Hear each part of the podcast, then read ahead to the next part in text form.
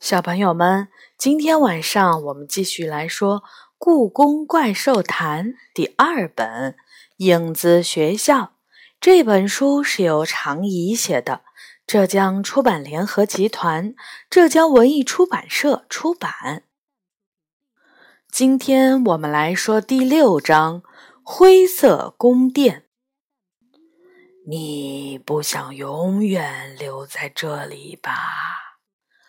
一木五先生低声问我：“与我们这些妖精，外面那些鬼魂住在一起，永远都是下雨天，潮湿的都能让你长绿毛。你喜欢这样的生活？”我摇摇头：“怎么可能？”谁会喜欢这样的生活？对呀，对呀，你不会喜欢的。五只怪物同时笑了。但是找不到门，你就回不去。我皱起眉头。可是我进来的时候好像没看到什么门。也许我还能糊里糊涂的出去，怎么可能没有门？中间的怪物摇摇头说：“鬼知道你是怎么进来的，鬼不知道。”右边的怪物又忍不住搭话了：“鬼怎么可能知道？我那是比喻，你闭嘴。”中间的怪物给了他一拳，右边的怪物垂下了头。也许我该再试试，我小声嘟囔着：“是什么？”他睁大眼睛问：“看能不能再偶然出去？”好啊！他大笑起来，五张嘴都笑了。随你便吧，哈哈哈哈！那再见。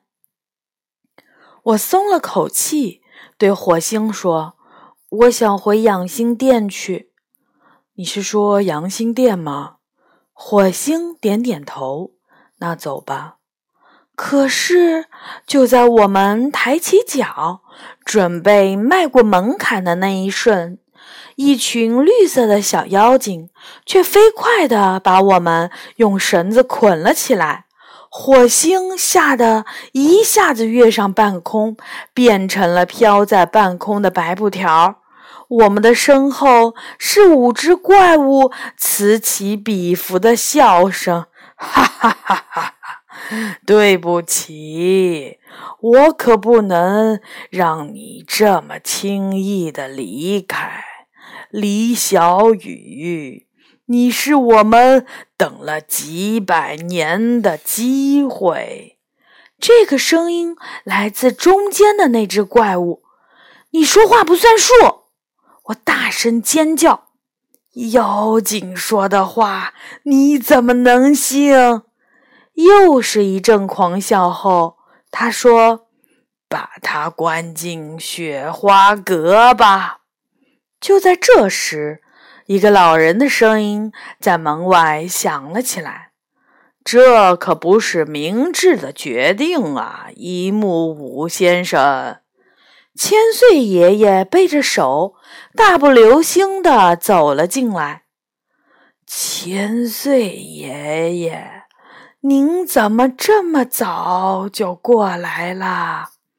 五只怪物立刻换上了笑脸。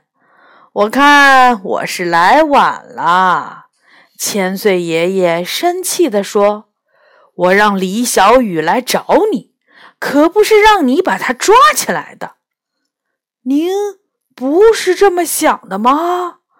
五只怪物都惊讶地张圆了嘴，说：“我以为您也是这么想的。”让大家回到故宫，去安全的地方生活，不再每天担心被那个东西吞了，不好吗？我也希望大家能在安全的地方生活，但是我们不能只想着自己。如果我们都出去了，故宫里就乱套了。千岁爷爷摇着头说：“每个世界都有每个世界的规则，死去的人不应该和活着的人待在一个世界。”犯错的妖精要受到惩罚，这没什么不对。既然您是这么想的，那你们这群鬼魂就待在这里好了。一木五先生呲着牙说：“我们妖精可要出去转转啦。”说着，五只怪物的手同时一挥，绿色的小妖精们又冲我扑了过来。千岁爷爷一下冲到我的前面，挡住了他们。火星，带他跑！飘在半空中的白布“噗”的一声落在地上，变成了小男孩的模样。几乎同时，我身上的绳子也应声落地。火星拉住我的手，逃出宫殿，玩命地奔跑了起来。雨下得更大了，轰隆隆的雷声震得我耳朵发疼。冰凉的雨水抽打在我的眼睛上，像是鞭子。我的头发、衣服和运动鞋全部湿透了。雨声很大。我根本听不到后面的追赶声，但是我不敢停下来，只是被火星拽着玩命的跑。我发现越跑，我们身边的人越少。刚开始，我们还能在人群之间穿梭，但是跑着跑着，路上的人就只有两三个了。我们是不是走错了方向？火星，我有点不放心。哪儿的话？他回答我的时候，腿一刻也不闲着。我们没有走错路，只是和别人走的路不一样。雨下的小了一点儿，耳边的噪音也小了。这时，身后突然传来了一声吼声：“你们两个，给我站住！”谁会站住？傻子才会站住呢！我们跑得更快了。截住他们！那个声音还在大叫：“你们这些鬼魂，快截住他们！截住那两个小孩！”但是没人听他的，所有人都搞不懂到底发生了什么事情。他们迷茫地看着我们从身边飞跑而过，没有一个人有出来拦住我们的意思。嘿，嘿！那个声音还在不甘心地叫着，但我能听出来，那声音越来越远了。我们跑得太快了，像风一样快。火星跑在我的前面，他穿着过了时的旧衣服，屁股后面的白布条儿因为湿透了而紧紧贴在他的大腿上。别看他那副怪样子，还是跑得很快。我的速度只是将将能跟上他。当我们跑过一个拐弯处时，突然发现身边已经一个人都没有了。我这才发现，我们跑进了一个院子。院子里是一座很眼熟的三层阁楼。它在雨中的样子有点模糊，但我还是一眼认出了阁楼顶上那威武的金龙。这里是雨花阁。火星终于停了下来，他拉着我躲到阁楼旁的一间屋子里。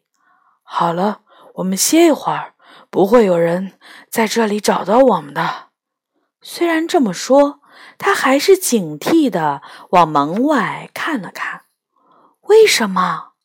这里是雪花阁。雪花阁，你们这么叫它？我突然想起刚才一木五先生说要把我关进雪花阁，难道说的就是这里？嗯，是的。他点点头。最危险的地方，往往也是最安全的。这里是影子宫殿的监狱，不会有人想到我们躲在这里。影子宫殿有监狱，我有些意外。都关着谁呢？我不知道，我还没有见过有谁被关进去。他回答。不过听说这里会关一些捣乱分子。什么叫捣乱分子啊？我接着问。他想了一会儿，摇摇头说：“我也不知道，在你们的世界规定了什么叫捣乱，但是影子宫殿里没有，大家都活得很自在。”他这么一说，我更好奇了。这座华丽的监狱里到底都关着什么人呢？雨下得小了点，世界安静了许多。可就在这时，院子里响起了脚步声。糟糕！火星小声嘟囔了一声，拽着我踮起脚尖，悄悄从屋子的后门溜了出去。我忍不住问：“去哪儿？”嘘！他冲我做了个手势，就从侧门跑出了雪花阁的院子。我们又开始在雨中奔跑。我突然发现，眼前的宫殿已经变了样子。虽说由于下雨，影子宫殿世界的故宫远没有真实的故宫颜色那么鲜艳，但是你仍能清晰地分出红色的宫墙、黄色的琉璃瓦、青色的地面。但是我现在看到的宫殿却是黑色的宫墙、淡灰色的琉璃瓦、深灰色的地面。难道是我的眼睛出了问题吗？我使劲儿眨了眨眼睛，但没用。无论我怎么眨眼，眼前的世界都是灰黑色的。火星。我颤抖着声音说：“我可能变成色盲了。那些宫殿，我看到的都是灰色的，就是灰色的。”火星头也没回说：“因为现在是晚上了。”什么意思？影子宫殿晚上会变色吗？不，我们这里不分什么白天黑夜。他一边跑一边回答：“我的意思是说，现在是故宫的晚上。”太阳落下，月亮升了起来。